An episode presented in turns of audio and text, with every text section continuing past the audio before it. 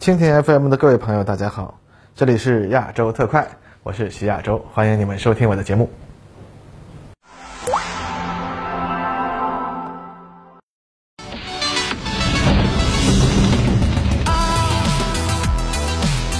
各位朋友，大家好，欢迎收看亚洲特快，我是观察者网和您一起关注前沿话题的徐亚洲。啊，最近英国公布了新的国防白皮书，在竞争时代的国防啊，首次公布了取代目前英国主力的四五型驱逐舰的新型驱逐舰八三型的设计方案，已经呢开始进入研讨阶段了。那么白皮书中的原文是这样说的啊，目前我们的新八三型驱逐舰的概念和评估阶段即将开始，它的目标是在三十年代后期取代四五型驱逐舰。虽然啊这一竿子把新建的服役时间给推到了快二十年之后啊。而且啊，呃，现在英国官方也没有公布八三型驱逐舰的更多信息。但此前呢，有英国高官向媒体透露啊，取代四五型的新舰可能是一种基于二六型护卫舰的改进型，主要用于防空。那说起来啊，这个四五型驱逐舰服役啊，也就十来年，这就要开始替换呀，啊，也说明它呀，真是有点问题。那具体的问题在哪儿呢？简单的说啊，就是为了节约经费而削足适履了。那四五型的造价每艘为十三点四亿美元，相比之下呢，美国的伯克二型驱逐舰同期的造价为十八点四亿美元，而新型的伯克三型啊，如果不算研发费用的话啊，那么建造成本也没有提高太多。计划中呢，要跟咱们的这个大型驱逐舰比个高下的下一代驱逐舰 DDGX 的造价呢，据称是二十五亿美元。那这么一比呢，这四五型还算便宜的啊。不过呢。呃，这也是用性能换的哈。四五型啊，之所以便宜，最主要的是呢，没有采用伯克级那样的四面阵雷达，而是采用了头上顶个球的设计啊，只装了一台桑普森火控雷达。这样做呢，当然相对而言是便宜了不少啊，但是在面对多个方向同时来袭的空中目标的时候啊，就未免捉襟见肘了。而它的武器方面呢，为了省钱，也没有采用美国表弟的马克四幺通用型垂直发射系统，而是安装了四十八单元的垂直发射子晚导弹。虽然紫菀十五和紫菀三零导弹的性能呢也不算差了，但是这和标准二、标准六导弹相比还是弱了不少。尤其是啊，紫菀三零导弹仅有有限的防御短程弹道导弹的能力，若是被某快递公司的中程啊乃至中远程反舰弹道导弹给瞄上，啊那基本就没戏唱了啊。那个而且啊，这为了省钱啊，不用马克思幺系统，还导致英国虽然买到了美国的战斧导弹，但四五型驱逐舰用不上。啊，甚至啊，英国为了省钱，连西方海军传家宝啊鱼叉反舰导弹都没给四五型装啊，要在二零二幺年才会开始在六艘四五型当中的四艘安装上这种今天看来只能算是聊胜于无的导弹。于是呢，四五型唯一的反舰武器一度呀就只剩下了大英海军另一样传家宝啊一百一十四毫米舰炮啊，这还不算，偏偏啊四五型还用了技术上非常激进的全电综合传动。这东西的可靠性啊啊，真是只能用一言难尽来形容啊！大家都听到过关于大英海军啊六艘主力舰因为动力系统一度只能在码头上齐齐整整开茶话会的故事吧？啊，那四五型的尴尬情况呢，也让英国海军不得不痛定思痛啊，调整了其二六型护卫舰的设计方案。最终呢，二六型护卫舰已经变成了一个满载排水量八千多吨，几乎赶上四五型的大舰了。而这种护卫舰之所以造那么大呢，啊，就是因为啊，它要弥补四五型几乎没有像样的对海对陆攻击能力的缺陷。该舰的防空火力呢，主要是四十八枚新型的海兽体防空导弹，而同时呢，它安装了二十四单元的马克思幺垂直发射器，主要用来发射战斧导弹。那说起来啊，二六型的设计呢也不算复杂，但是其造价却不便宜啊，每艘达到十二点三亿英镑啊，甚至比四五型还贵点。那么不过这么一调整嘛，二六型的研制建造时间啊，也就是一拖再拖啊，首舰格拉斯哥号在二零一七年开工，现在还没下水呢。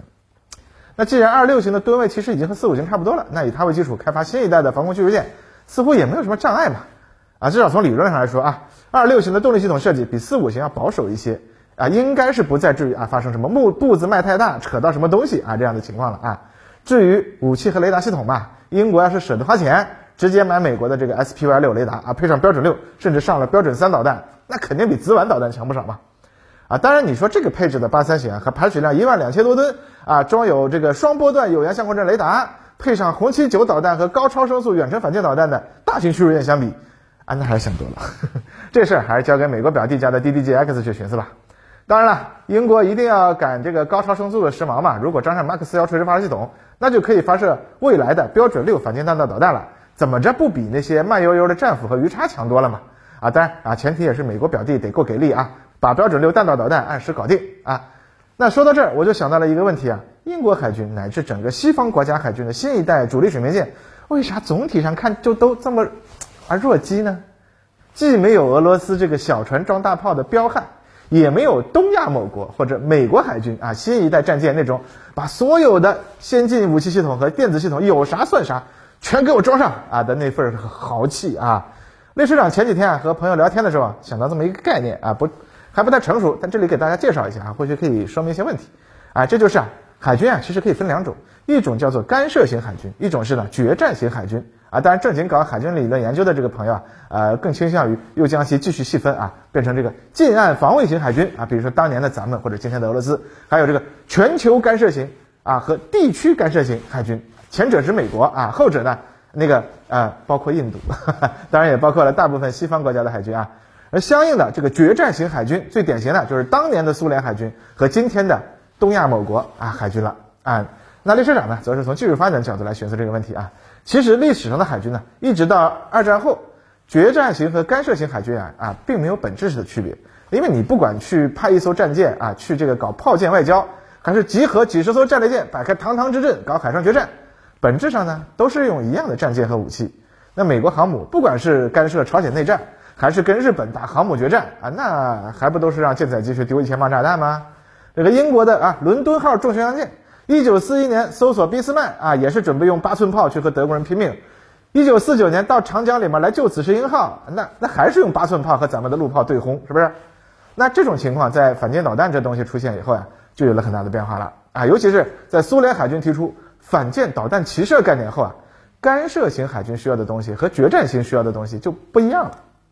这干涉型海军啊，更强调使用舰上的武器啊，攻击啊陆上的目标和对付远比自己弱小的敌方海空军，所以需要的呢是小型、灵活、持续性强的打击火力，比如说航空母舰舰载机水扔炸弹啊、舰炮对岸轰击啊，以及这个现代的这个战斧巡航导弹啊这类的武器。而这个决战型海军啊，则是专注于击败敌方的舰队。尤其是航母及其护航编队啊，因此需要的武器那射程是越远越好，威力是越大越好，速度是越快越好，而且啊不要求火力持续性，只要呀在最短时间内向敌人发射出自己的全部火力，那也就是饱和攻击。哎，正是因为这个原因呢，苏联就连航空母舰上都装上了带一吨弹头的花岗岩超音速反舰导弹。那美国海军上世纪八十年代开始，针对苏联的这种决战型海军。也针对性的发展了自己的决战型海军，其代表呢就是宙斯盾系统。这套系统呢就是专门针对苏联反舰导弹饱和攻击而设计的，可以在远距离上同时击落大量来袭的超音速空中目标。而同时呢，美国也有更先进的技术嘛，让他们得以兼顾干涉和决战这两个任务啊。反正鱼叉和当时的反舰战斧导弹也可以对苏联舰队进行饱和攻击嘛。而苏联呢一直没有搞出类似宙斯盾的这个高性能防空系统。美国呢就没有必要发展类似于花岗岩这样的大型超音速反舰导弹了，那靠智能化程度较高的亚音速导弹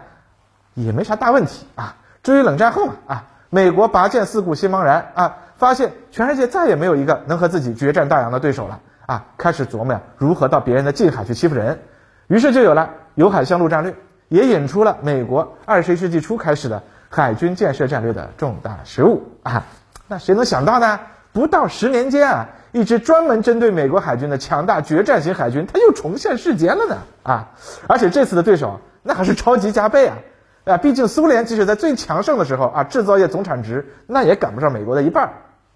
而今天嘛，呵呵呵啊，是不是？那今天美国面对的对手呀，既有不亚于最新款宙斯盾的盾牌，又有高超声速导弹之矛这样的一个局面，这这个海上决战的形式啊！比当年面对苏联红海军的时候，那可真是严峻多了啊！啊，但美国也有个问题啊，呃，它是一个全球海上霸权，所以它必须具备全球干涉的能力，所以它仍然必须让自己的舰队在干涉型和决战型之间啊找到一个平衡点，它又要能对付零散的海上游击战，又要能为陆军和陆战队的地面作战提供火力支援，又要能在对面反舰弹道导弹的攻击下尽可能生存下来，还要去设法打破对面不比自己弱的防空盾牌，难啊！所以呢，甭管能否实现吧，而美国海军至少在规划上还是要认认真真的啊，准备建设一支兼顾全球干涉和海上决战任务的舰队的。所以呢，他们还规划了这个星座级护卫舰呀、DDG-X 未来驱逐舰呀，并且还马不停蹄继续建造新一代的核潜艇航空母舰。但这种的豪气啊，现在数遍全世界只有两家还有，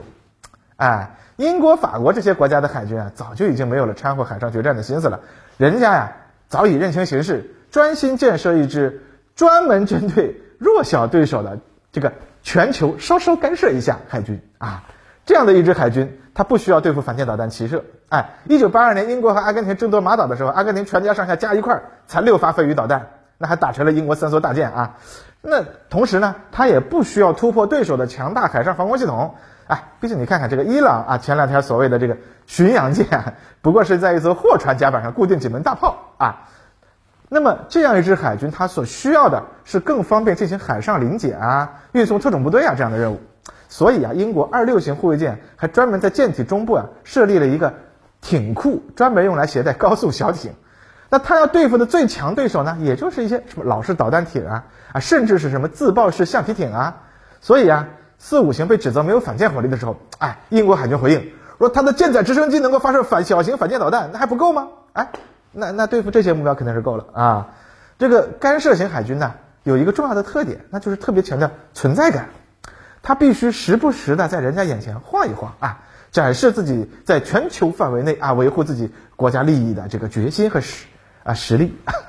只是在专心为掀翻世界第一海军做准备的这个对手眼里看来。这种行为，那真的就是非常的中二了啊！所以说呢，近期英国号称要把女王号航母派到南海来，法国海军啊也通知我们啊，他们要在南海啊晃一晃。其实呢，说到底呢，这也就是晃一晃啊。美国人呀也不会真的傻到以为啊啊这些只能欺负欺负弱小的对手的这个盟友啊啊能发挥啊多大的作用啊？同样，美国海军完成新一代的决战型海军啊这个兵力建设之前呢。他们在我们面前的这个晃悠啊，比如说最近美国海军驱逐舰又在台湾海峡里过一过啊，东部战区还发了声明来谴责，是吧？呃，两栖攻击舰带着几架 F 三十五 B 到南海转转啊，这其实呢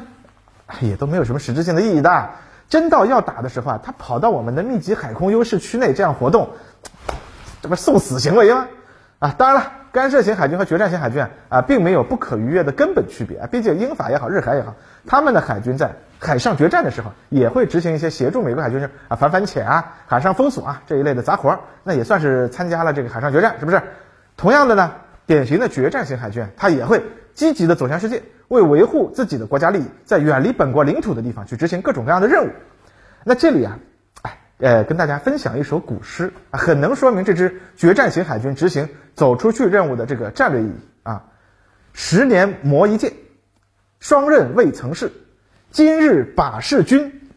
谁为不平事？啊，